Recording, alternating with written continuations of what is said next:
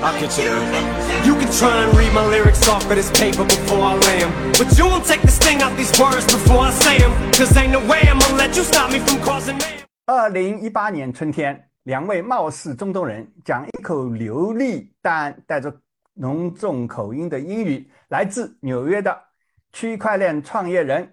在香港举办的一个 ICO 路演会上，用很专业的演示幻灯片，介绍了他们创建的基于区块链的去中心化的电商平台 Shopping。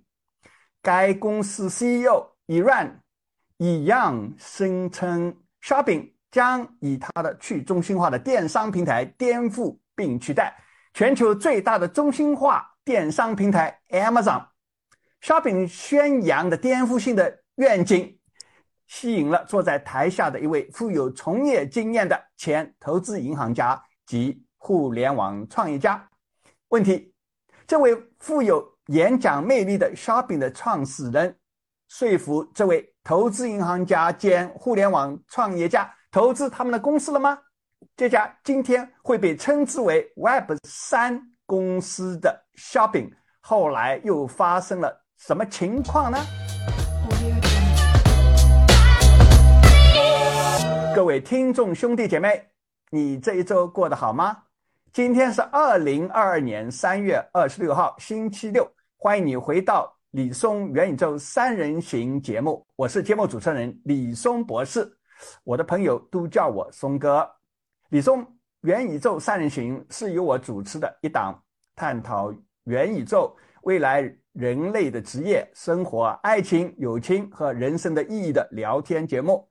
本节目每周一期，在每周六下午北京时间七点发布。我是一位投资银行家和互联网创业家，曾担任过美国著名的投资银行摩根士丹利公司亚洲分公司的执行董事，后来离开创投资创业行，创办了今天拥有两亿五千万注册会员的中国最大的互联网交友公司真爱网，并曾和江苏卫视。合作过红遍中国以及海外华人圈的电视相亲节目《非诚勿扰》。在节目开始前，我需要声明，本节目的内容仅代表我本人和我的共同主持人的个人观点，与我创办和已经离职的真爱网无关。本节目的观点不是任何投资和财务的建议，请始终做好你自己的市场研究。我的两位共同主持人是互联网创业家。和产品技术专家 Jackie 以及互联网市场营销专家 Jenny。Hello，Jackie。Hello，松哥好，大家好。Hello，Jenny。Hello，松哥好，大家好。哎，Jackie，Jenny，我们啊已经连续有三个礼拜没有做节目了啊，所以呢，我我 我再次要向我们的听众兄弟姐妹啊说声道歉啊。原原因说起来很荒唐，因为。我呢，平时在那个香港、深圳跟上海三地轮流住的啊。那么呢，呃，不过呃，近就是近日来呢，就就近年来，我我多数时间是住在香港的啊，因为我要陪陪我家的这个小朋友在香港的一家呃国际学校读书啊。但这段时间呢，香港突然，大家你们可能也知道啊，对啊，突然呢，这个发生这个 COVID 的这个疫情。疫情的这个爆发，所以我家小朋友的学校呢改成了网课啊。嗯，所以呢，我们在在本月的六号呢就飞回老家上海了。那么临走前呢，有太多事情要处理，呃，所以呢，啊，我本来就想呢，到了上海后啊，在那个隔离的酒店里边呢，就是啊，反正也没其他事情怎么做，对吧？嗯嗯，就是恢复做这个节目。谁想到一件意外的事情就发生了啊！我我刚刚住到酒店里边呢，就出了状况。出了什么状况呢？我一不小心啊，把一大杯刚冲好的滚烫的咖啡全部打翻在我的这个苹果电脑的键盘上了。结果呢，竟然这个这个这个这这个电脑就坏了啊！那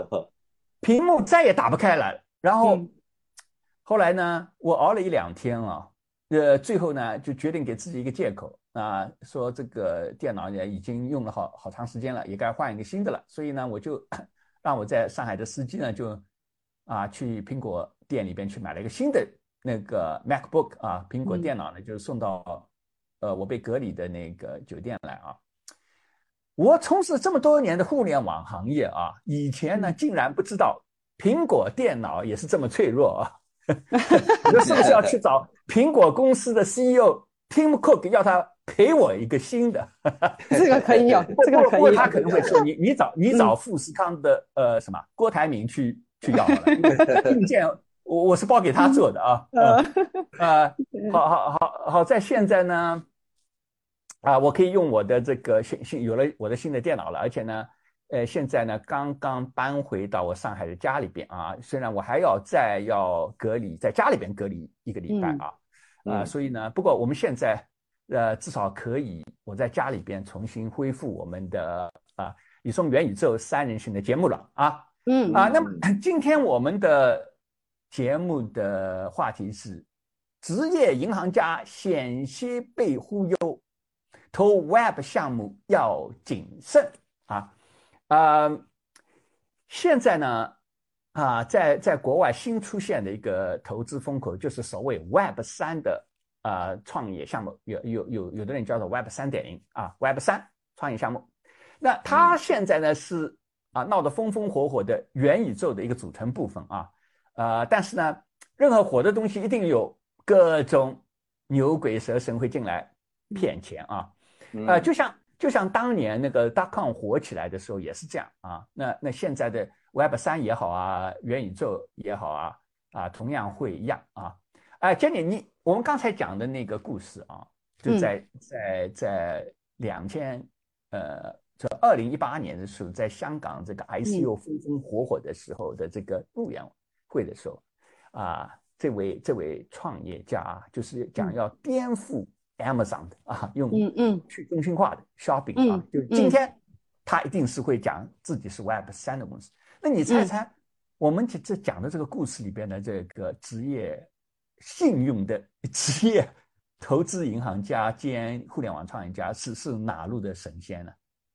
哎，我听到这个项目听起来，二零一八年你都能想到 Web 三，我觉得这个项目听起来很不错哎。还蛮超前的。那个时候还不叫 Web 三，那个时候是叫做去中心化啊平台。OK。哎，但是虽然说换了个名头叫 Web 三，现在叫 Web 三了哈，但是那个时候能想到去颠覆 Amazon 这种雄心壮志，而且他，我想啊，在在座听讲座的人应该都是很有经验的专业人士。我觉得这个投资银行家那时候投的应该是赚大发了吧？对，而且听上去很合理嘛，听上去合理嘛，你去。啊，人家是中心化的，你现在是去去中心化，对呀，他那么早就想到了，对吧？啊，对对，应该应应该是赚大发了吧？是是不是？孙哥给我们讲讲看。大发了，对吧？啊，Jenny 啊，不过我要非常惭愧的告诉你，这位仁兄啊，虽然是美国哥伦比亚大学的金融学博士，也曾经在著名的投资银行摩根士丹利做过职业投资银行家，以及还创办过。一家中国最大的网络交友公司，啊啊，你很不好意思，就是本主持人李松博士，真是非常非常的羞愧啊，非非常羞愧。那啊，这个啊，为什么会这位主持人啊，本主持人为什么会啊糊涂到这种地方啊，糊涂？啊，有有正确的教育背景，有有有投行的经验，嗯，有还有自己创业经验，为什么会被人忽悠到险些投钱到这家公司呢？Jackie 啊，你首先可能我们首先要给我们各位听众的兄弟姐妹要解释一下啊。这个 Web 三到底是什么玩意儿？那它跟 Web 一，那既然有 Web 三，一定有 Web 一、Web 二，到底有什么差别啊？Jack，你先跟我们的听众兄弟姐妹们解释一下。嗯，好的。我们其实所谓的 Web 一点零呢，就是跟我们以前说的 PC 互联网，就是以前说的 PC 互联网了。它时间段大概是从九十年代到二零零四年左右。对。然后它其实呢。就是用户是可以从网络去浏览和消费一些信息的，你比如说咱们的呃新浪新闻网站啦，或者是咱们百度、Google 的搜索引擎啦，甚至一些电商购物都是，其实主要是以用户读为主，搜索信息为主。而且那个年头呃早早期最出名的一家公司，后来就不行了，叫雅虎，对吧？对，他们也到过中国来，哎，那个也属于 Web 一，对吧？就是也就是说，消费者只能就是使用者只能读，只能看，只能看，而且大部分主要是在电脑上面使用了，因为那时候 OK 网络其实只有二 G 跟三 G，手机还还不行，所以大家主要是通过 PC 端去浏览，这是我们所谓的 Web 一点零了。嗯，然后 Web 二点零呢，其实是从零四年，我们大概指的是从零四年到二零二零年左右这段时间。嗯，它其实主要是指用户现在已经一点零你是只能够读，现在二点零不是了，你可读可写，用户可以在网络里面去交流和创作信息，也就是所谓的 UGC，用户自己 UGC 创造的。嗯，对，这里面的原因是主要有几个技术的一个一个发展导致这种新的模式出现。第一呢是 iPhone 也出来了，所以手机呢有很多智能手机出来，使得用户可以很方便的在手机上面进行操作。另外一个是网络，网络现在已经在这段时间已经有三 G、四 G、五 G 网络得到高速的一个发展，所以在这种情况之下，很多用户就有很多公司，类似腾讯啊，呃，这种 TikTok 啊、微这种抖音等等，就涌现出很多这种社交网络，还有短视频，甚至我们所谓的 O2O 这种，都是可以让用户除了读之外，还可以写的，可以进行交互的。嗯，所以我们整个互联网就变成共分开来了，这个客户端，还有所谓的云端，对吧？这客户端很云端对，啊然后大家因为主要是在手机上面可以体验的，所以交互体验就非常方便，拍照一下子就可以上传，所以用户就可以进行拍照了。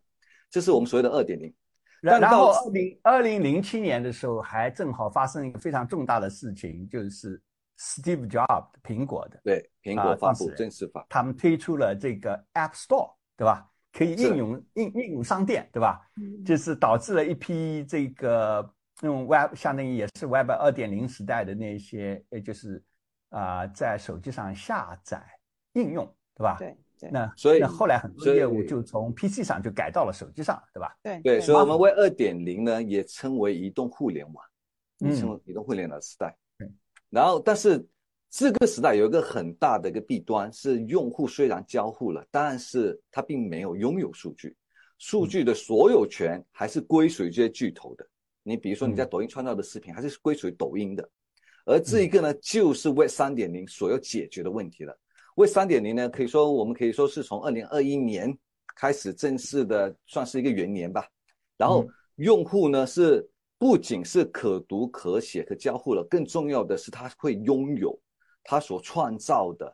这些内容。对，嗯而这里面产生的原因的技术背景，是因为第一个，我们从硬件上面来说，现在的 VR、AR 眼镜这些已经开始在快速的发展。另外一个很重要一点的是我们的区块链技术。区块链技术呢，嗯使得以前中心化的这种这种，刚才我们说的 Web 二点零的这种有云端的，就是由巨头把控的这种他们的云端的服务器，已经变成了去中心化的。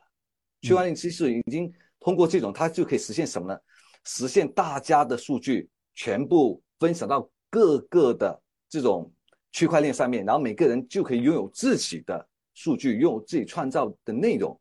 所以嗯，我们基于这一个呢，我们是可以实现什么？我们可以实现类似虚拟现实，甚至我们可以嗯实现现在很火的 NFT 这种这种等于说让让让这个艺术家，对吧？让嗯艺术家呃各种画家啊，是个作家啊，这个呃，很方便的就可以创建自己的对小说家，对吧？嗯对哎，那哎，Jenny 啊，就是嗯呃，听上去按照 Jackie 的这种说法的话呢，就是好像在 Web 二点零的时候啊，像我们呢，比如说花很多时间在在呃每天起来就花很多时间在微信上啊，对那么我们贡献了很多的内容，好像这个内容跟我们没什么关系啊，是不是？这这钱都被巨头给赚，就对啊垄断走了。对对对，我其实其实我我我第一次听到 Web 三点零的时候，呃，我等于怎么说呢？我还是挺兴奋的。为什么呢？就是其实我我我对这个二点零的这种，呃，这个这大巨头把这个大部分的这个这个利润这个利益啊占据走，但内容是我嗯广大的用户提供给你的，但是你通过把我的内容卖给第三方品牌，你把所有利润给赚走了，那我们跟你没什么关系。跟你没什么关系。哎，对你你你本本来互联网这件事情啊，嗯。是是第二次那第一次工业革命，然后第二次呃第一次工业革命可能是机械化，对吧？呃蒸蒸蒸汽机，第二次工业革命就是电啊，嗯呃嗯。这个这个这个这个这个这个是发明了电这些东西，那么后来信息革命，但是这个互联网本来是一个革命性的，理论上来讲，应该每个人都参与，那么应该这个财富有大家能够分分分享享的嘛，对对。对，到最后就变成全部集中在几个巨头身上，对吧？嗯。等于说所有的网民都在替他们打工啊，所有的网民在替替他打工啊，对对对。呃然后啊、而且呢，就是更糟糕的是什么？你都不用创新了嘛，因为你有流量，对。对吧？对 对对，有流量，你就嗯看别人，别别人如果做出来的东西，如果是啊、有比如说有个创创业者很辛苦的想出来了一个什么游戏吧，对吧？嗯那那那很成功。那么呢，我今天拥有流量的巨头呢，不用创新，你就看所有人在在在呃在那边呃呃呃很可怜的啊，也没什么钱啊，有个东西跑起来了以后，他就跑去说 OK，你怎么样？要么我很呃很便宜的价钱，全部把你收购了，对吧？嗯你如果不收购，对不起，我回去就组织一个团队，就抄你的东西吧，就这么说吧。简单来讲，抄完了以后，我丢到我的流量平台上，那嗯马上就把你超过了。那这种情况下是非常扼杀这个啊创业的环境，对对吧？是是，一嗯一个一个社会如果这个创业的环境给给扼杀的话，那对整个社会是非常不好。这个就有点像十九世纪的时候，像美国洛克菲勒，他后来全部垄断了那个石油，对吧？那搞得嗯人家都没办法玩了，其他的创业者后来进来的人就没办法玩了。所以那个时候为什么是后来十十九世纪的时候，美国国会后来就就是通过通过那个法法律，就是要要进行反垄断，也就是把把他那个呃他的那个公司把它拆拆成好几个子公司了嘛，对吧？就是担心这个问题，而且很可怕的，在互联网啊，啊你们是不是觉得互联网更容易？这个如果不加以嗯控制限制，是不是因为这个流量它会进行良性循环？你们会不会觉得说它更容易就是啊赢者通吃啊？呃，绝对会的，是绝对会。你你看嘛，你说嗯你说在早几年的时候，还你你能，因为是这样子，它也是受一个局限，恶性循环，就是好像每个人的手机，你最终用来用去的那些应用，可能就那几个，你不可能嗯同样的应用你会下载好几个在那用的。比如说嗯你通讯的，最后面你最后面你还是会发现说还是你的通的。比如说你那个购物的可能就是个淘宝了，可能嗯就是呃呃呃呃社交的就是微信了，然后嗯短视频的就是那个抖音了。你不会再下次多一个了，等于说你后面那些其他的跟他们同类型的，全部都是被他们覆盖掉。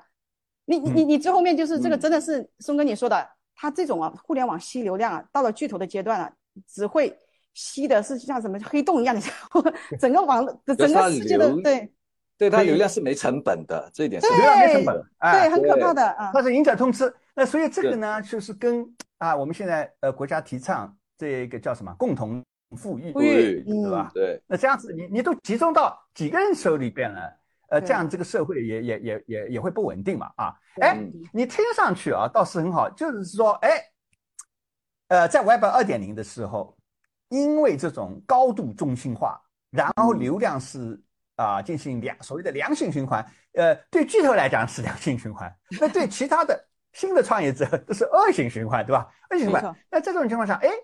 突然出现了一种基于区块链的所谓 Web 三的新的啊、这个世界啊，嗯啊、那这个新的世界就是给大家很多的创业者以以及啊普通的呃民众提供了一个啊这个走向共同富裕的一个机会啊。嗯，那这样子来讲，不是听上去是很好的啊。那么今天我我现在就回过头来讲到我们一开始的故事啊。嗯嗯那么，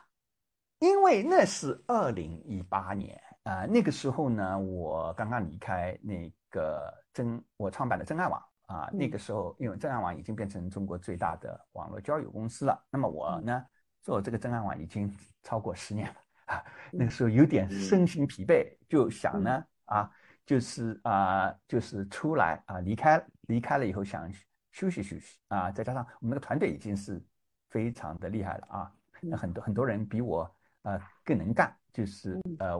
别管了啊。那么我那个时候呢，就从深圳回到了呃香港啊，就是因为我以前在香港做投行嘛，又回到了香港。那回来回来的时候呢，就发现了哇，香港啊出现一个景象，很像早年那个互联网最热的时候的那个景象，就是说这次是一个什么热潮呢？就是以前呢每个人都在搞 dot com。啊，每个人在写那个商业计划，在融资。这次呢，每个人都在搞所谓的 ICO，也就是啊，首次代币发行这种也是演讲会。你一个礼拜你可以到，你你可以串好多场去看那个，呃，看那个路演啊。嗯嗯。那么呢，我呢就想这是啥玩意儿？我也去，就我想去学习学习啊。啊，是不是我已经 out 了啊？那我就去，这个时候呢，我就去参加了其中的这场啊很大的一个啊有 Shopping 这家公司啊做的这个呃就是 ICO 的路演这个会。那呃当时他做了一个非常漂亮的这个呃 PPT 啊。我我我跟你讲，我现在还可以给你们看一下啊，这个我那天还找到了这个 PPT 的这个样子，你看啊，这个这个弄了一个很漂亮，你看这这家公司就叫 Shopee 啊，我我当时还保存下来，我觉得它哇，它它的理念是不错啊，然后呢，嗯，这个上的这几个呃这几个主要的创始人在这个地方啊，你如果看前面有一个。这个 CEO 他的名字啊是不常见的名字，叫伊万伊一样啊，伊万一样啊。其实我当时也不晓得这个人到底是什么地方的人，但是因为他长的模样是来自像来自中东的啊啊，他的呃另外一个联合创始人啊 CTO 号称也是长得像呃中东一样。那么那个时候呢是 ICU，可是那个 ICU 呢很快呢就是。最热的都是二零一六年到二零一七年啊，每个人那这次更猛，这次更狠。呃，在大康时呢，大家写一个商业计划，至少呢筹到了钱以后，你得把那个业务给做出来，否则你不能退出啊，也没人来收购你，你也不能做 IPO 嘛。嗯嗯嗯。那这次啊更神了，这次的所谓这个去中心化的这个呃呃这个创业啊，ICO 筹到了这个发这个所谓的通证。发完了以后呢，就到什么像币安一样的一类的这种啊，像 Coinbase 一类的这种代币交易所啊，就是立即第一天就上市就交易了。那交易了以后呢，那这次是怎么怎么交易的呢？就是发所谓的原来第一波是所谓的呃，就是商业计划，这一波换了个名词叫白皮书，呃，也是一样的。结果抽到了一些跟上市的不一样的是什么？你上你这次连活都不用干了，你把你那个代币呢发完了以后融完钱了以后就上市，上完市以后，创始人很多人就把这个如果涨价了以后，他把代币卖掉了以后，他发财了，发财了以后就丢下个烂摊子，连那个项目都不去做了。我当时我当时就是当时就是碰我回去的时候是碰到最后的尾端了，当然，嗯。很快的啊，我回来就很快的就发现，就是当初就大家讲这种项目发的代币全是所谓的空气币，因为后面没有人一本正经在做这个生意的啊。好，我现在回过头来就讲到我当时听到的这位叫 Iran 一号，那这次呢，啊，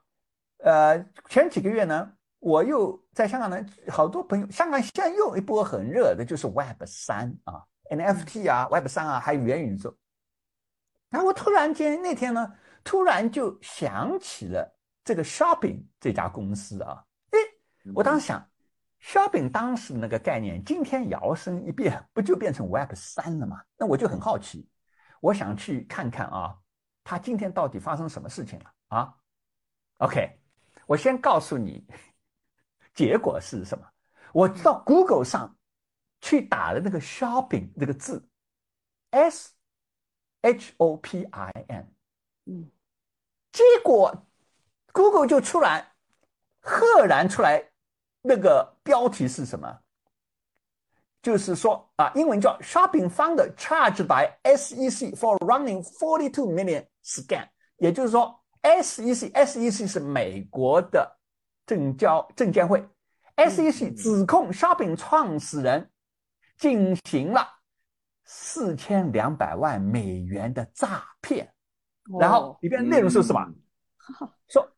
说 Iran 一样啊，Shopping 的创始人。啊，这这篇文章，by the way，这篇文章是二零呃，这篇文章我看一下日期是二零一九年的，也就是说是在他上次我去参加的路演会以后一年。啊，说说这个 Iran 呢，Iran 一样呢，在 Shopping 推出了公开的首次代币发行 ICO，他通过前往美国、欧洲和亚洲的加密货币路演，向投资商。推荐他的公司，啊，那么他通过 Shopping ICO 呢骗取了四千万美元的投资，他并且谎称呢 Shopping 已与主要的零售商 Bed Bath and Beyond 等等进行了产品试验，啊，然后 Shopping 前首席 CEO 是呃执行官 CEO 以乱一样认罪，啊，他然后呢今天呢？呃，就是那个文章里面讲，今天总监察长，纽约总监察长 Letty James 今天宣布，布鲁克林的居民四十四岁的 Iran 一样，因经营啊一系列的这个欺诈项目而被定罪啊。那么这个老兄呢，承认他在做 shopping 的时候呢，有。犯违反这个美国的法律的重啊，这个犯这个重罪，证券欺诈罪啊，而且他承认呢，他前面的两家公司 也是欺诈的。OK，那那哦，我我我跟你讲啊，我想我我看了以后非常非常的震惊啊，我跟你讲啊，啊，我看了以后想，幸亏哈，幸亏啊。本主持人差点变成受害者，哦，你知道那个时候我听了他在上面，他做了一个极为漂亮。你想，他是个职业行骗家，做了一个极为漂亮的 PPT。他跟他的那个 CTO，所谓的 CTO，然后呢，我就发生了很大的兴趣。我一听讲的很有道理啊，他是啊用用这个去中心化做电商平台，呃，想取代。中心化的 Amazon，就像今天想起来也是很合理啊，对吧？嗯，那我听完以后，我就我我在下面听那个路演会，上去就问他啊，就是他发现我非常有兴趣，他就说啊，我们这个 ICO 啊，马上就要开始了啊，其实像众筹一样的。那么呢，他说呢啊，我们约个时间啊，明天早晨啊，到我们九龙住的那个香格里拉，嗯，约你吃早饭，嗯。所以我就去了。第二天早晨啊，啊，那么我那个时候还真挺有兴趣的啊，就想说，哎呀，我怎么离开了几年了以后，嗯，现在都有点 out 了哎，我还在搞中心化的东西，人家都已经搞去中心化了。嗯，对。那么就跟跟他们两个人一起吃吃吃早饭。吃早饭的时候呢，我就问我就问他说：“你这个去中心化到底是怎么做？”他说：“啊，是这样做的，他把。”那些主要的零售商跟他们去合作，让他们零售商呢，把他们的客户呢交给他，然后呢，让他们的客户呢，就是啊，如果他们来买东西的时候呢，他就给他这个，就是他们这个平台发的这个代币啊，啊，然后呢，呃，然后呢，相对他在当中把这些呃。呃，跟他合作的很多商家呢，就是零售商呢，都把他们的客户呢就放到他这个平台上，然后呢，就让他们的客户呢，将来在每次买东西的时候都可以拿到这个代币，然后呢，这个代币呢就在二级市场上去交易了，那么大家能够发财，就那这样子的话，就啊，这个呃消费者啊，不但是只是花钱，他也可以在代币上可以赚钱啊。啊，那。我当时听了以后呢，我就有一个问题没有想懂。我虽然不懂，我想我虽然不懂你这个去中心化，嗯，可是我不明白。我说啊，那我自己是做互联网的，我说这个零售商，我从来没听说过一家公司会把他的客户啊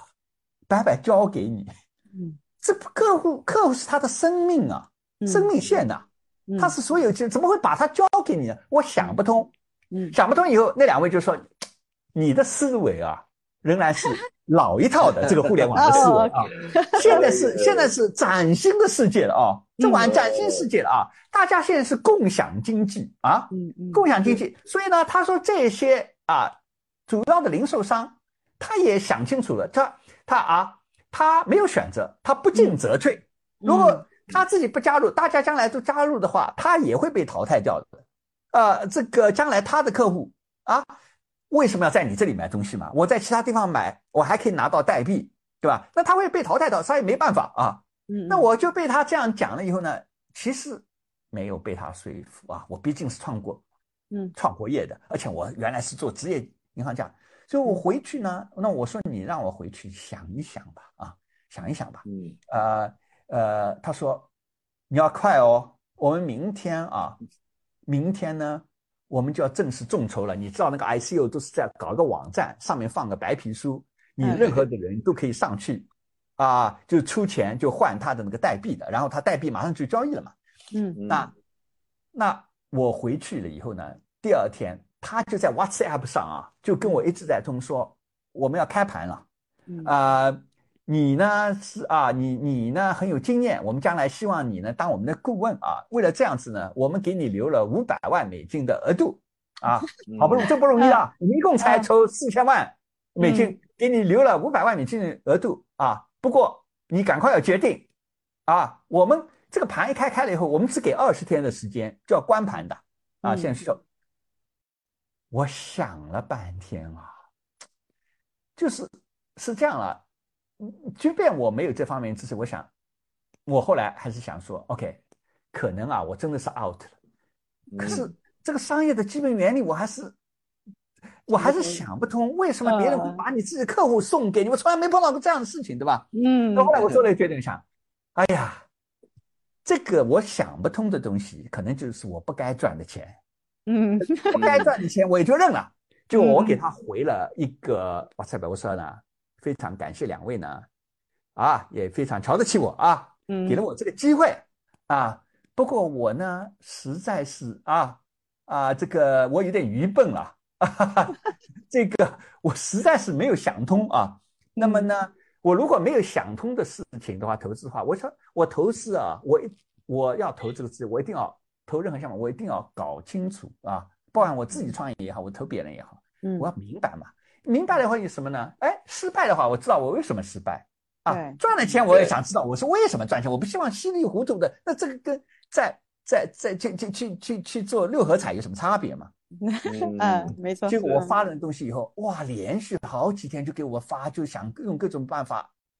又催我投。我后来就想，你越是这么着急啊，反而我越是觉得不爽啊。这是我觉得你的心 有不 对劲啊有狐疑吧。啊后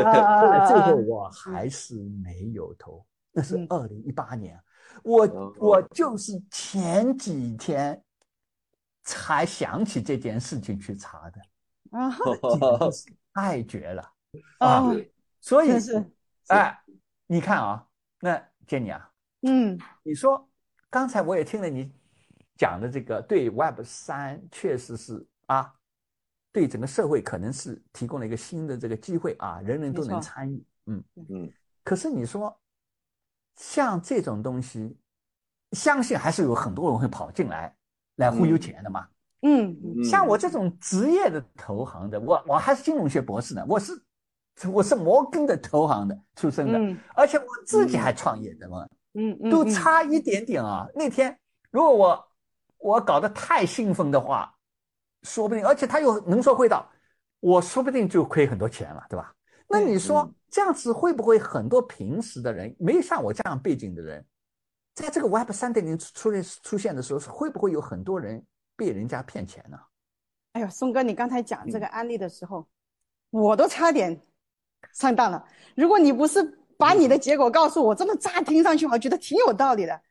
你对啊你对啊，你真的共赢嘛，对，对我觉得他讲的。对，挺有道理的呀。然后刚好又是在这个热点的时候，因为热点的嗯。时候有个有个有个问题是，大家对这个概念都没有搞得特别清楚的时候，所以那个时候你容易嗯。头脑发热，尤其现在你啊，你你哎，我哎告诉你啊，不但是这样啊，我还因为他不是跟我讲要推出来嘛，结果他哎。推出来，我真的到他网站上，shopping 的网站上我去看了，嗯。还真的是它上面有一个就是，嗯就是它有个显示器啊，就是说，比如说前呃全部呃筹融资是四千两百万美金，嗯，但现在已经有比如说一千万已经到？就它上面有一个实时的一个东西，进度条一个进度条，一个进度条，对所以他还不是，他还真的后来筹到了。在这种嗯情况下，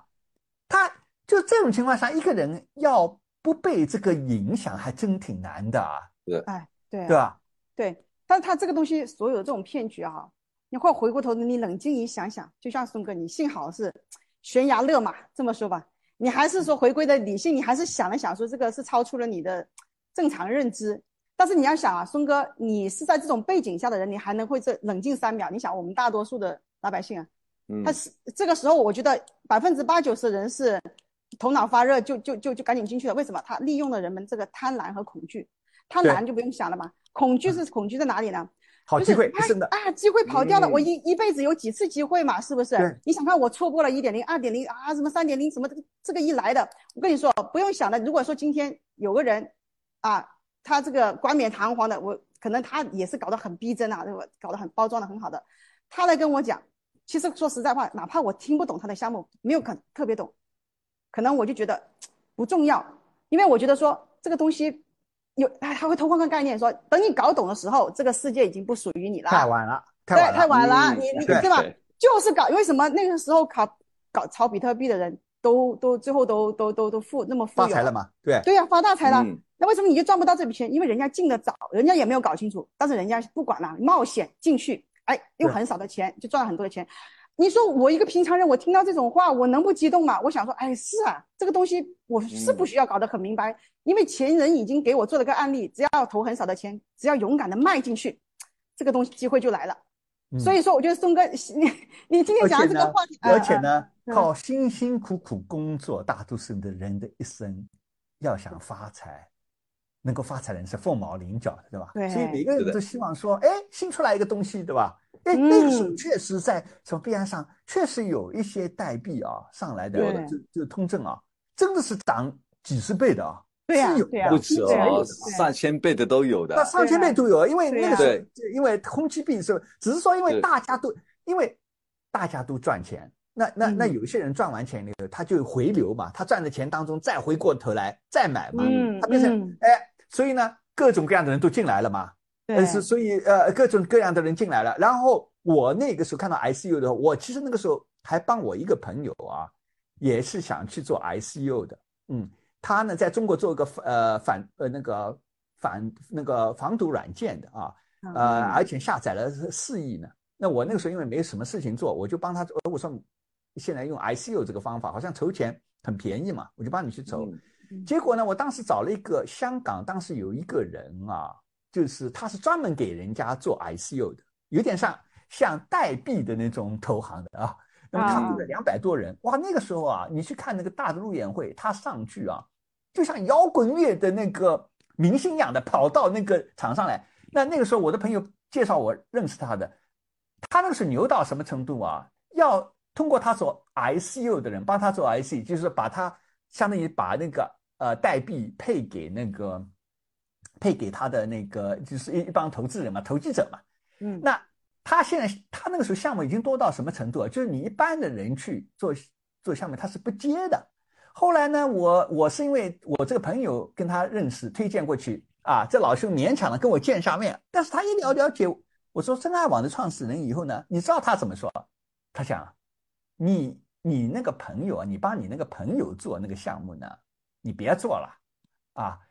不如呢，你有这个经，你有这个经历，我帮你去做 ICU，做个去中心化的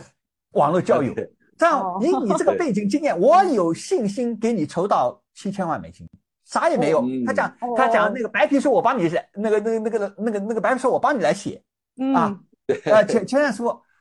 我当时说，哎呀，我我这个我就是出来休息的原因就是。我同样的东西，我想换一个事情做做了嘛，不要老做同样的事情啊。嗯嗯呃，他当时就是这种这这种场面啊，嗯，所以呢，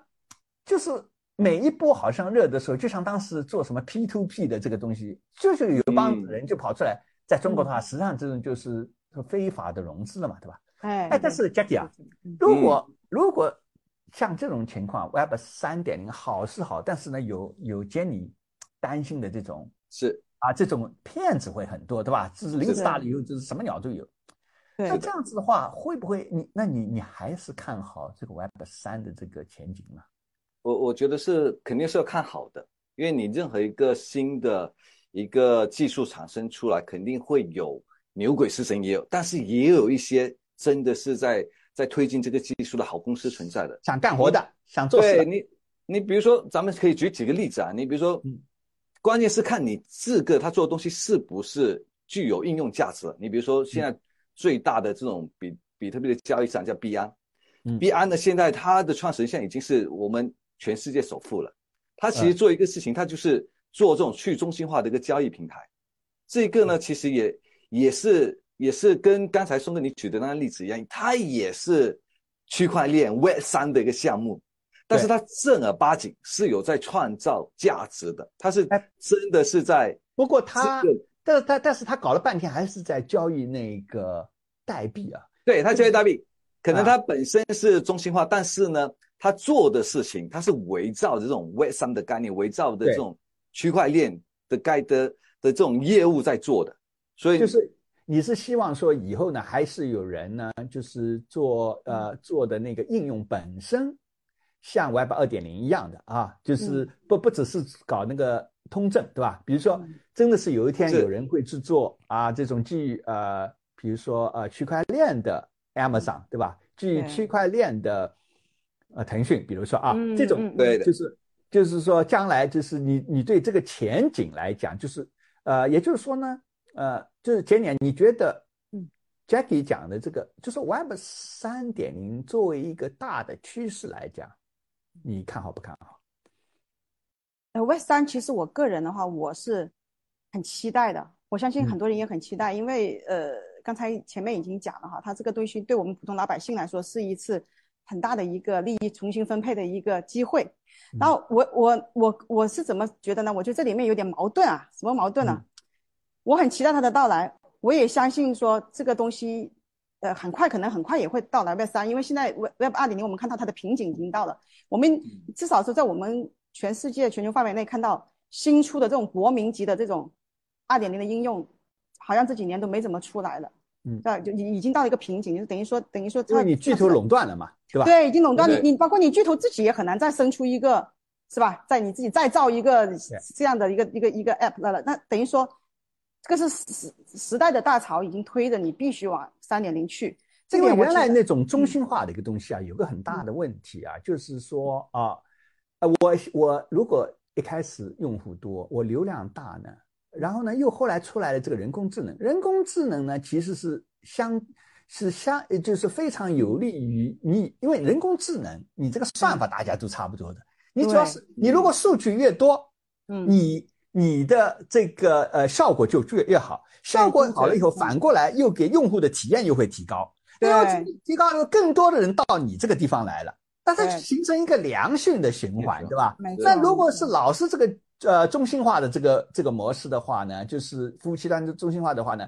那它最后的结果必然所有的财富全部去集中到呃这个几个巨头的人身上去了，对吧？没错没错。然后呢，这个是很可怕的，因为呃，你说以前在互联网呃之前的话，嗯呃，有一些大的零售商，比如说沃尔玛，对吧？嗯，它虽然是大，但是你不可能呢，在世界上每一条街的街口都办个沃尔玛吧？没错。所以呢嗯，它是很难，真的是能够完全垄断。零售流量的，嗯对吧？嗯可是互联网不一样啊，它是在虚拟世界的，对吧？对。它完全它不需要有建物理的商店嘛，对吧？对对，没错。如果它发生啊有流量啊，你流量多了以后，你数据多了以后，你的 AR 算出来的这个呃呃就是效果就好，效果好了以后，你的用户体验就会提高，用户体验提高了以后，更多的人到你这里应用上来，呃，到你的平台上。对打广告也对更多来来来来来来使用，那么嗯你这样子就无止无尽，相当于是一个重复的。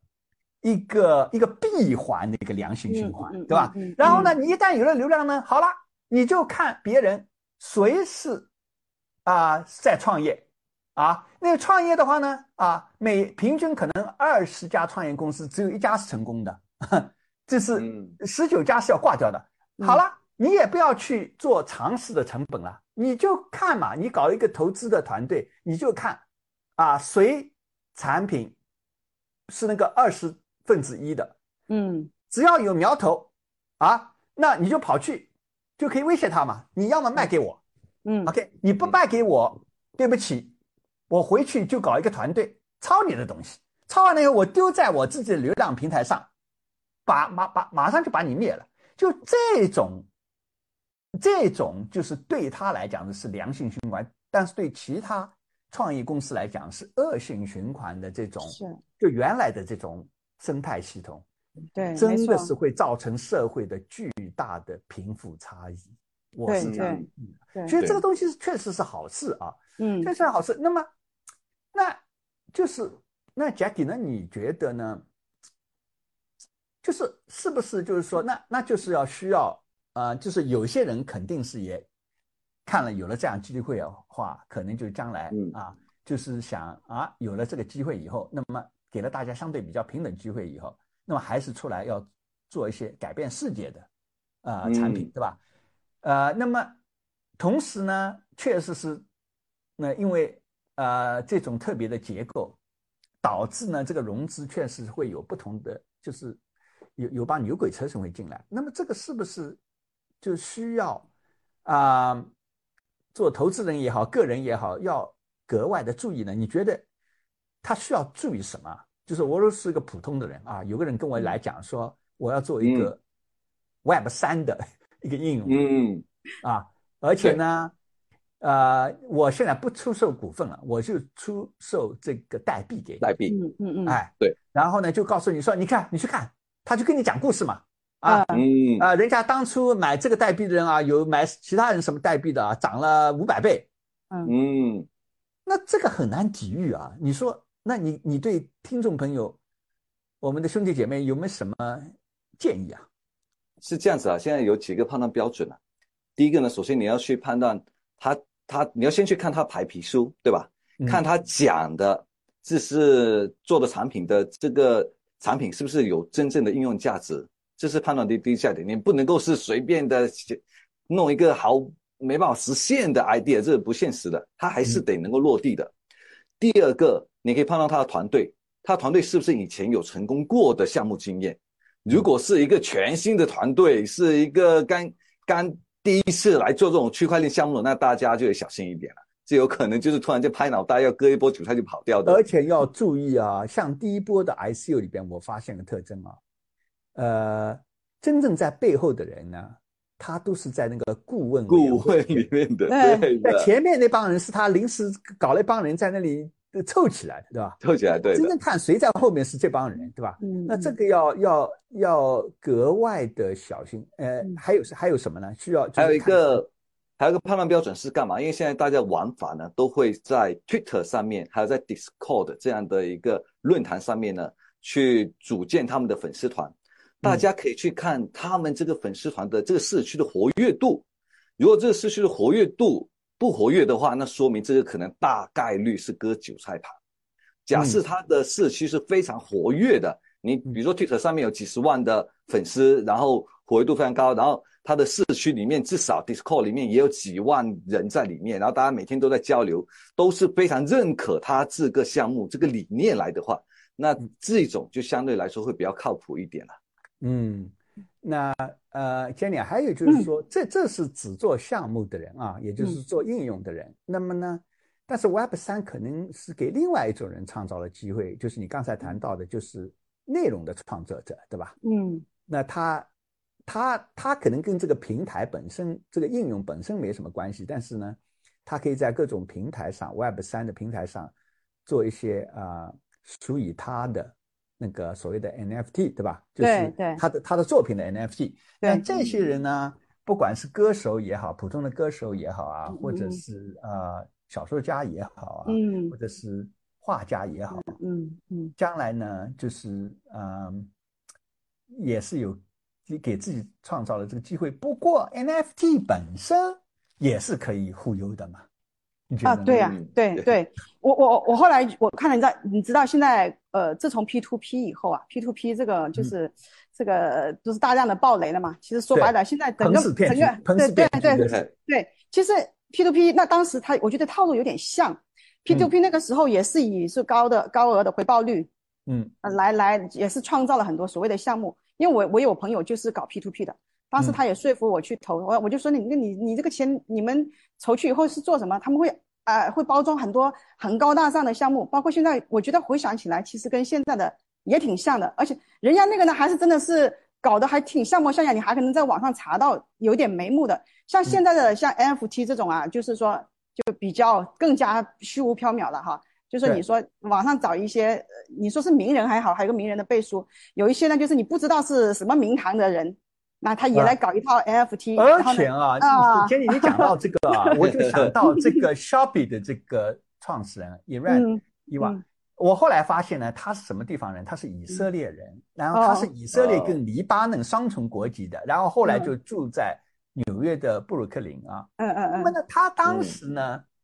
他给我这个他写的这个 PPT 的里边演演示的这个呃这个呃计划书里边，是说他以前呢曾经成功的创办两家公司，一家嗯。叫 Spring Leap，一家叫嗯。Paso，嗯，嗯。然后呢，呃，结果啊我看到同样 Google 里边的新闻里边啊，是是是说那两家也是骗的。然后那个纽约总检察长啊，James 说，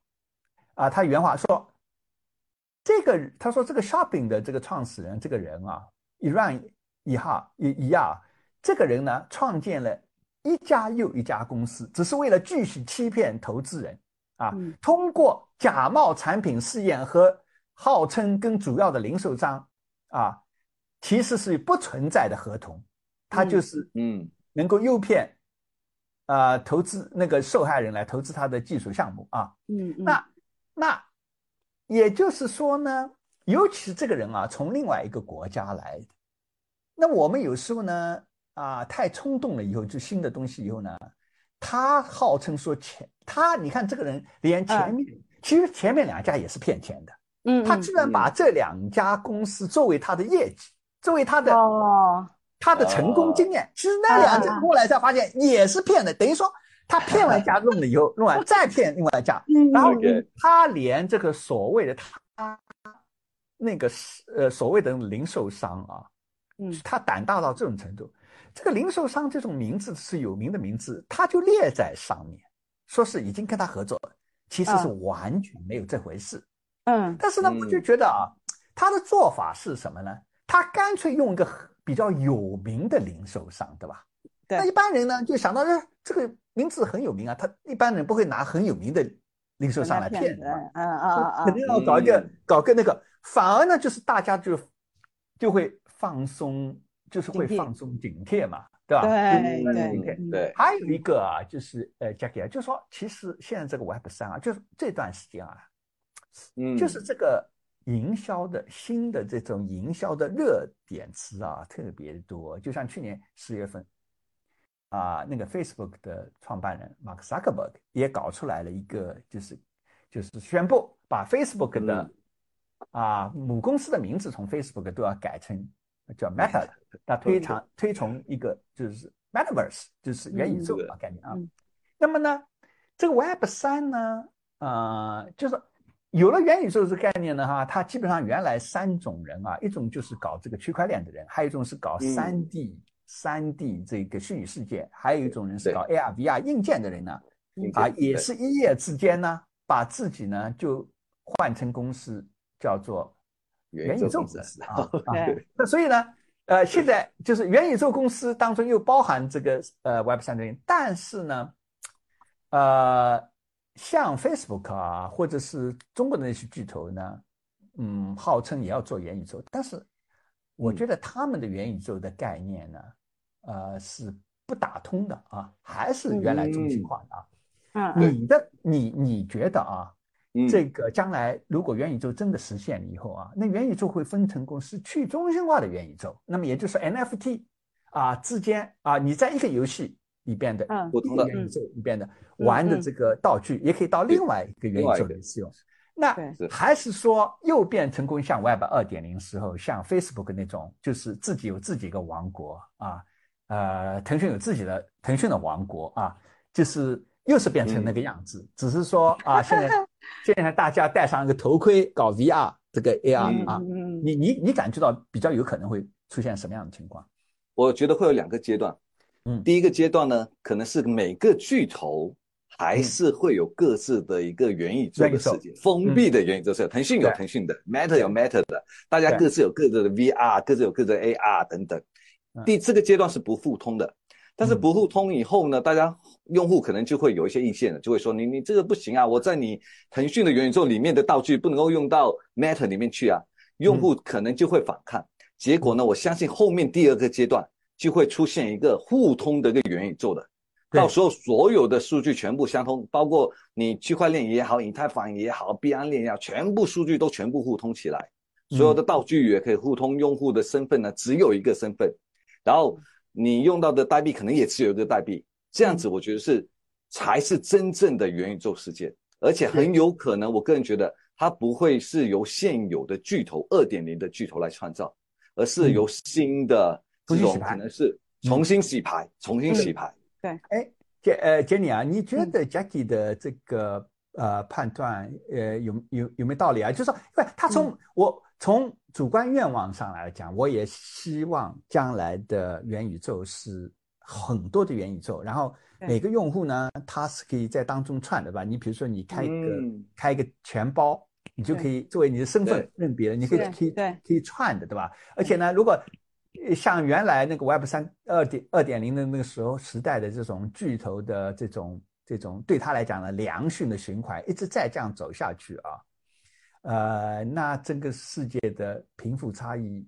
可能社会也不能够嗯接受，对吧？嗯这个对，没错没错对没错，这个是主观用养，但你你认为实际的情况会不会又是重蹈覆辙呢？就是在元宇宙世界又是像 Web 二点零时候，而不是说变成一个去去去中心化的一个。其实我嗯我我我也是呃比较赞同 Jackie 讲的，就是也是那个阶段，刚开始的阶段，因为呃总的来说，现在毕竟现在啊，呃这个 Web 三它自己本身的发展，它其实现在主要的推动力量可能还是来自于这种巨头，因为他们的钱很多啊，嗯他但是他们的的确是有这个力量，就是同时硬件软件一起上啊，对于他们来说其实是比较简单的，等于说他们还是推动 Web 三往前走的一个核心力量、主流力量来的。那么对于他们说，出于他们的角度考虑，肯定是希望封闭的了。而且呢，嗯用户对他们来说，而且现在有个问题就是，现在的很多区块链上的应用，呃，也面临一个问题，就是早期的流量的问题。等于说，对嗯初期的做这个呃 Web 三创业的公司来说，它还是要解决一个鸡跟蛋的问题。但是如果是这种巨头，它直接跳跃到 Web 三的话呢，它就相对容易很多。它可以把二点零的流量很快的就导入它的 Web 三的它这个产品当中去。所以说，刚开始的阶段可能还是会像 Jackie 说的那样子，啊、还是这些这些巨头的元宇宙先诞生。嗯今年今年我我部分同意你的说法，嗯但是呢，嗯有有部分跟你看法不一样，因为理论上来讲，它不会把它的 Web 二点零的流量，呃，转换到它三点零，因为那个流量，所谓的流量在 Web 三点零的世界里面就是用户的，你相当于啊，把把资料还给他，还给他，对吧？他让他呢就嗯传到其他地方去，对吧？他嗯对对他他他立场不一样。那这里我就想到另外一个问题啊，就是嗯你如果发现啊，就是现在因为科技的快速发展啊，说老实话，即便是像我们做这个 IT 的人啊，也是真的变成终身学习者，反正变化太快了。是，你知道嗯。在在在七十年代，去年七十年代的时候呢，就是真正硅谷开始从啊七十年代芯片啊，八十年代的时候开始做 PC 啊，九十年代呢互联网啊，嗯，那么呃后来就是呃二二二零年年代呃开始又是这个区块链，那么下波可能是 Web 三呢，呃这个元宇宙啊，好像每十年呢就是一个。就是整个这个生态系统发生一个翻天覆地的变化啊。那么，呃，从七十年代的时候啊，现在就是那就变成说，因为这个技术的更新呢，呃，跟就是在去年七在在在在七十年代以前的很大的差别，就是说原来啊，这个技术的这个更新呢，它没有这么革命化，就是嗯。颠覆性化，所以呢，这个贫富虽然有差异，但它那个差异啊，没有像后来那个完全基于那个技术的那个差异，对，会让人跟人之间的财富会呃发生呃天然的差别。我看了一个数字啊，就是，呃，如果你把啊，就是你如果把那个呃通货膨胀的这个因素，如果把它矫矫正啊以后的话呢？在七十年代的人啊，这个过了差不多近五半个世纪以后呢，你如果调整了，啊，你你把它调整了那个把把计算进去那个啊通货膨胀的因素以后，他的财富呢，只有这个百分之就是最穷的，就是平均线以下的百分之五十的人，他的净。这个资产财富其实只有增加了百分之三十，但是人口百分之一的人呢，啊，他就是百分之一的人，他从七十年到现在的话呢，他增长了百就是八十倍啊，就是在美国啊，美国的数据，我不知道其他国家什么样，我相信，呃，很多呃西方国家应该是都差不多啊。对。那么很大的原因是因为这个技术的这个革命，那就变成人就两种。一种是你是跟技术有关系，你要么是投资人，要么你是创业的人，要么是在这个行业里边打工的啊。嗯，那呃，但是呢，那些跟技术这个就是新一波的这个技术没有关系的人就很惨呢。就这个这个这个，就是将来，而且这个速度，你会我就发现啊，正在变化的越来越快了。那我们传统的呃这个做法就是，你看。传统做法，孩子一出出出生了以后啊，就开始在起跑线上就开始要跑了，对吧？以前讲说，哎，不能输在起跑线啊。对。那么大家呢，就是啊啊，要上好的幼儿园，上好的幼儿园要上好的小学，上好的小学有中学，然后再好的大学。对。但是我后来发现呢，你搞了那么多学校好坏啊，好像职业生涯，你如果没有选择那种快速的科技发展，没有跟上那个东西。你再读好的大学也没用啊，白搭呀！嗯，你会会会有这种感觉啊？嗯，你你就是家庭你是你是搞这个 IT 的，你会不会觉得自己也感觉到说太快了变化的？太快了，我觉得选择绝对比努力重要。你就是策略对吧？就是说职业的策略比你努力更重要。是的，因为你现在选对方向。对啊，你现在生生产力决定生产关系，生产力里面很大一个因素就是。说白了，对你对你的你的生产工具就是你的技术，这个东西是掌握在谁手上，谁就是有可能在这个环节取胜的。等于说，我们的关注力一定要去看生产工具的变革是朝哪个方向的。你只有说在这个环节当中，你有没有可能跟得上，甚至去掌握这方面的资源，生产工具的这个革新的资源，你才有可能在将来的这个社会的阶层的这个变变化当中，你有有取胜的可能。否则的话，你就是一辈子压在下面的。这是很，这是非常残酷的，非常残酷啊！而且呢，就是像呃，佳琪说，我觉得一个根本的改变啊，是从互联网连接起来，因为它变成一个什么呢？就世界变成一个物理的世界，一个虚拟的世界。那么人家赚钱讲穿了讲，就是一一个一个一个实质，就是说，不管你用什么技术，其实就是在数据上赚钱嘛，对对吧？对。那数据有个好处就是说，哎，你们一帮人就是一帮一帮呃呃技术高手，就关在一个房间里边，你搞弄几架电脑。就可以搞搞这个东西了，对吧？跟原来原来你真的是要搬东西啊，你要你要，就是说你还得你是淘金的话，你还是要派物理的人 跑去拿拿那个铁锹啊，你硬是要在地里边挖东西的，对吧？现在就是很可怕的，就是这点。那那所有的你说一波又一波的搞来搞去，就是怎么更有效的用这个数据嘛？原来是收集数据，现在就说有了数据以后，用各种人工智能呀什么好，怎么把这个数据呢，把它的价值再提炼出来，对吧？就变成这个样子。那这个的话，是不是就变成带来一个问题，就是说，将来我们需要的还不是说，哎，你你的孩子什么去补功课啊，尽量进好的学校，其实也没什么用。如果你选错行，那个行跟数据没有关系的，其实很嗯很吃力的，嗯，你觉得吗？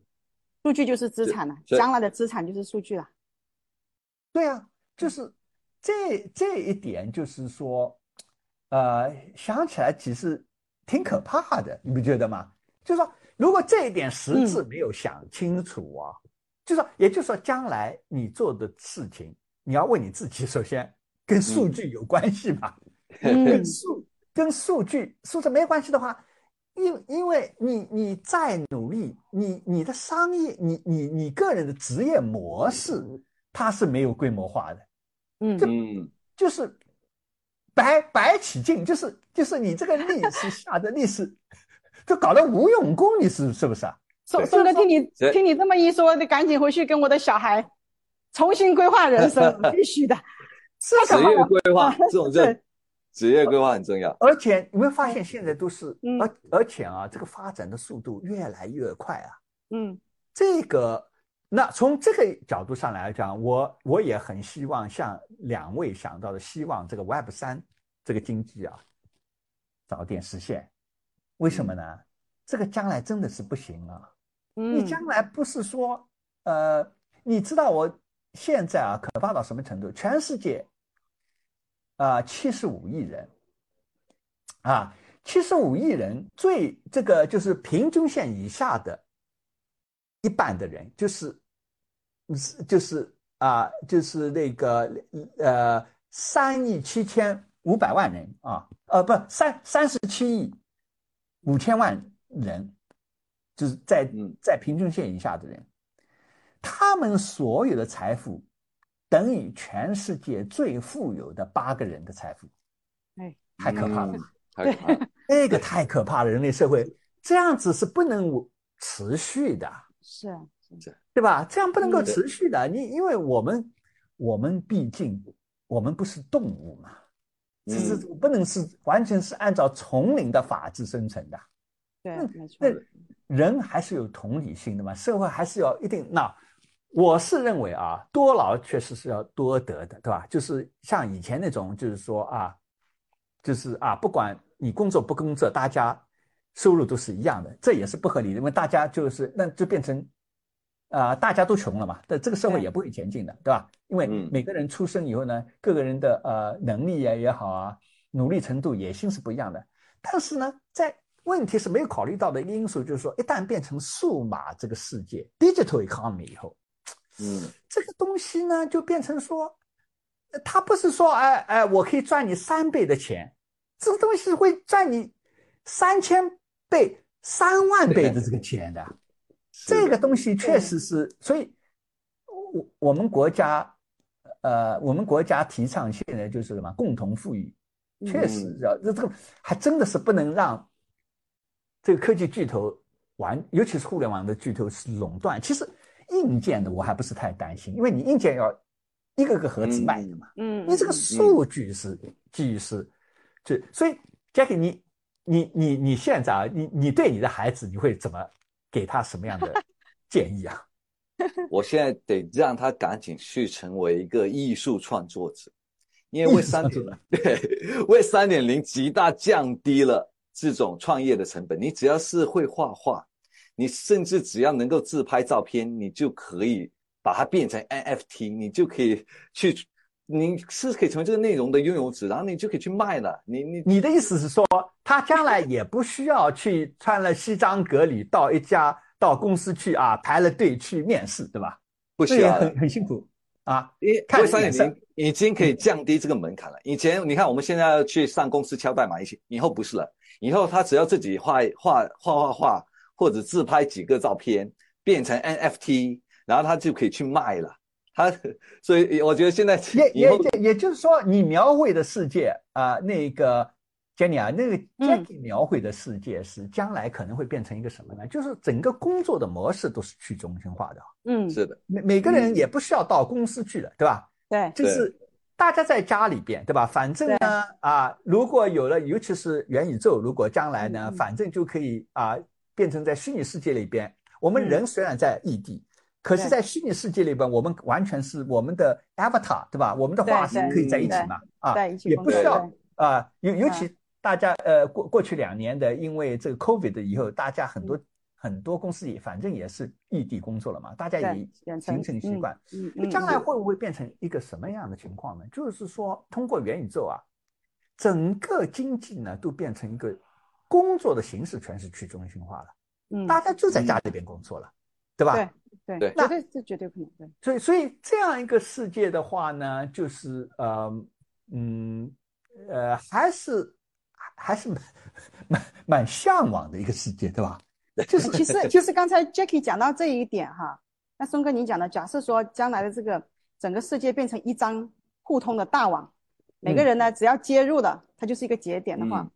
它还真的有可能打破这种垄断的。因为你的、你这个这个这个这个人数足够多嘛，是吧？其实你还说，其实只有百分之二十就是把把你每个人把自己的电脑贡献出来，变成一个节点，对吧？对大概就变成一个整个就是一个呃互联网电脑吧，把它看成功，对吧？嗯就是就是大家加起来就是一个呃服务器农场嘛，对就相当于对 Google 的服务器农场嘛。只不过每一个每一个机器呢都是个人加入的，对吧？嗯你也是社会的一员，对吧？然后呢，你创造了这个内容呢，就有一个标示，对吧？就是 NFT 对能证明这是你是原创者，对吧？对，然后呢你也可以在二嗯级市场交易，对吧？对就是嗯是是这样啊。对，呃这这个情况下，数据就真的会分散掉了，就是不是垄断在巨头手上，就是我是拥有了数据的这个所有权，每个人每个人就这样分摊掉了以后呢，其实有可能就是说从真的是从根本上有可能会去打破掉刚才说的，你这个数据啊，永远是掌握在他们手上，你拿不到手上，因为足节点足够多，你巨头没有办法去垄断的。嗯，你想是吧？那你，那你你你你给你给你的孩子将来职业生涯上会有什么样的建议啊？你你会比比比如说嗯，你希望他大学去读什么专业啊？哎，其实这两天我真的在想这个问题。我我我在想哈，因为我我身边很多朋友也很很头大，说现在这个这个搞学学呃小孩子天天在家上网课，上的好像又没有兴趣，但是不知道将来不学又不行，就很很矛盾。然后呢，我后来一想说，对对了，我小孩因为现在还在读幼儿园嘛，我在想说将来干嘛好呢？后来后来我有一天突然间想到一件事情，我说，因为我现在也在研究这个元宇宙，那何尝为何就不让我的小孩从今天开始一起跟我一起研究？我在听什么学什么，哎，他也在旁边听，他哪怕听不懂也嗯没有关系，是不是？因为他听不懂没有关系，因为这是最前沿，可能人类最终到他长大以后就已经迈向那个时代去了。你这个时候才去学现在的什么现在的这种学科，其实已经很落后了。我我嗯不希望他是这样的，就这种学现在的通行的学科，其实呃你要学很简单的，但是元宇宙你一定要跟得上，所以我就我就决定是这么想说，你正常的课正常上，但是你得花一半的时间开始研究元宇宙。它不嗯元宇宙里面很多分支没有关系，你在旁边听的时候，你觉得你对哪个感兴趣，将来你就专门往那个方向去。这样嗯，但至少说我是先圈定，你必须在元宇宙这个大环境里面去选一门你感兴趣的学科去学。嗯，我觉得这个才能保证将来他能够比较顺利的进入到元宇宙。啊，嗯这是我的一个想法。哎，Jackie 啊，你 我们做 IT 的人啊，你觉得 IT 的人啊，I 做 IT 的人呢，有有两种策略啊，这个职业啊，一嗯种呢，哎，我进去的时候做一件事情，比如说你做 SaaS 的啊平台的，那我就老老实实呢啊写这个代码，把这个东西呢就是也也是做好，对吧？人人家人家呃原来做这个东西的啊是这个水平的，嗯，你再搞一些细节，再把它提高。提。高百分之十那，还有一种策略呢嗯，我永远是跟最新的新的技术对，啊，然后呢，我啊。做什么东西呢，我就按去最新，我也不管啊以前的东西了，就是已经过去就过去了啊嗯嗯。嗯，对，那你就是永远是跟啊，如果元宇宙出来，我就研究啊元宇宙出来元宇宙，Web 三是的，出来，我就去研究 Web Web 三啊。你觉得做做这个 IT 的人啊，这两嗯。种策略啊，哪一种策略比较优化？我觉得肯定是第二种，因为第二种，其实嗯最根本的原因是因为物以稀为贵，你有有一个新的平台出来，你最先进去的就意味着进去的人很少，所以你你一旦掌握了这门技术，你就变成非常的稀有，所以你的价个人的价值就会非常的高。而且你原来在原来那个呃原来的技术那个情况下呢，哪怕你不是最好的技术人员，哎，嗯你现在到这边就是最好的，因为你人少竞争少，对对啊，就像当初啊，我还记得啊，我我们正安网那个时候在考虑，在当时呃，我们我们推出不久以后，就是哎出来那个呃，Steve Jobs 就开始搞那个苹果的 App 苹果当时就觉得，因为当时其实下载 App 还没有几个人，当时我们开策略会议的时候讨论过很很久，大家都说，哎，现在主要的流量还是在网站上啊，我们如果现在嗯去 App，全中国一个月可能有下载也 App 也只有几十个。那这个是不是等到它跑起来才去弄啊？哼，幸好我当时后来做了个决定，嗯嗯，我们先去占个坑。你知道后来正大网百分之九十八的会员嗯注册会员是通过手机 App 进来的，哦百分哦实际上只有百分只剩下百分之二了，是吧？嗯。那我嗯。现在想起来挺后后怕的，嗯。是因为因为我们因为转得快，所以早期那个获取成本没那么高嘛。你到后面嗯。进进来的人，那那那获取那个流量的那个成本就非常的高了。所以呢，你如果就是搞技啊、就是决定要投身技术的人，你必须要接受一个东西啊。你一旦决定要进科技这个行业啊，你这一生就会挺 挺累的。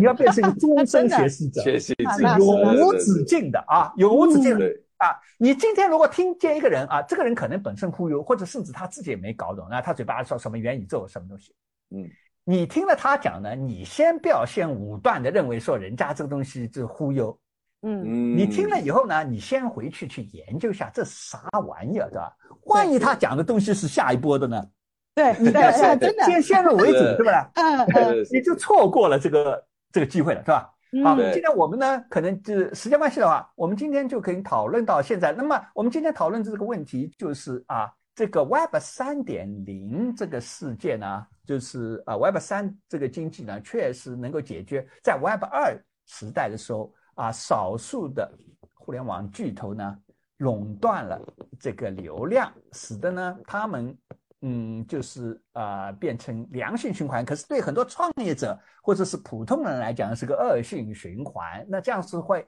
导致呢，呃，第一，呃，社会的财富的贫富差异会变成非常的畸形，嗯而且呢，也抹杀了很多啊新一代创业的人的这个机会啊。嗯通过 Web 三点零，它从概念上来讲，它从整个原理上来讲呢，我们都呃同意呢，是应该是将来一个发展的趋势啊、呃或者说社会到了今天也必须向那个方向发展，我们才有共同富有的机会。不过在这个过程当中，就像所有新出来的事、新的事物当中，一定是林子大了，什么鸟都有，一定会有很多骗子进来啊，嗯各种牛鬼蛇神。所以呢，对各位听众兄弟姐妹啊、如果你听到有人在做元宇宙项目啊，或者 Web 三项目啊，呃，或者其他什么啊很新鲜名字的项目的话，让你来投资的话，你一定要非常非常的谨慎啊，呃，好好的看人家的白皮书，好好的看这个创办团队到底以前的记录是什么，最好呢去打听一下这些人的来头是什么啊，要非常小心，否则的话很容易啊，别把自己一生积累的积蓄啊都被这帮骗子用非这个啊忽悠的手段把你骗走了啊，千万不要犯啊本主持人差点犯的错误，幸好没有犯。所以今天跟大家分享啊嗯啊我自己的这个经历啊，让大家引起警惕。好的，嗯呃，各位听众兄弟姐妹，今天的李松元宇宙三人行的节目到此结束了。如果你喜欢我们的节目，请按下免费订阅的按钮，并请分享给你的家人和朋友，还有给我们一个五个星的赞，李松元宇宙三人行节目的音频可以在喜马拉雅、腾讯 QQ 音乐上收听，节目的视频版可以在 B 站、西瓜视频、腾讯视频观看。在国外的朋友可以在 Apple Podcasts、Spotify Podcasts 以及 Google Podcasts 收听节目的音频版。以及在 YouTube 上观看节目的视频版。我是节目主持人李松博士，祝你下周愉快。我们下周六再陪你聊天，再见。再见。Yeah. You can try and read my lyrics off of this paper before I lay 'em. But you won't take the sting out these words before I say 'em. Cause ain't no way I'm gonna let you stop me from causing mayhem.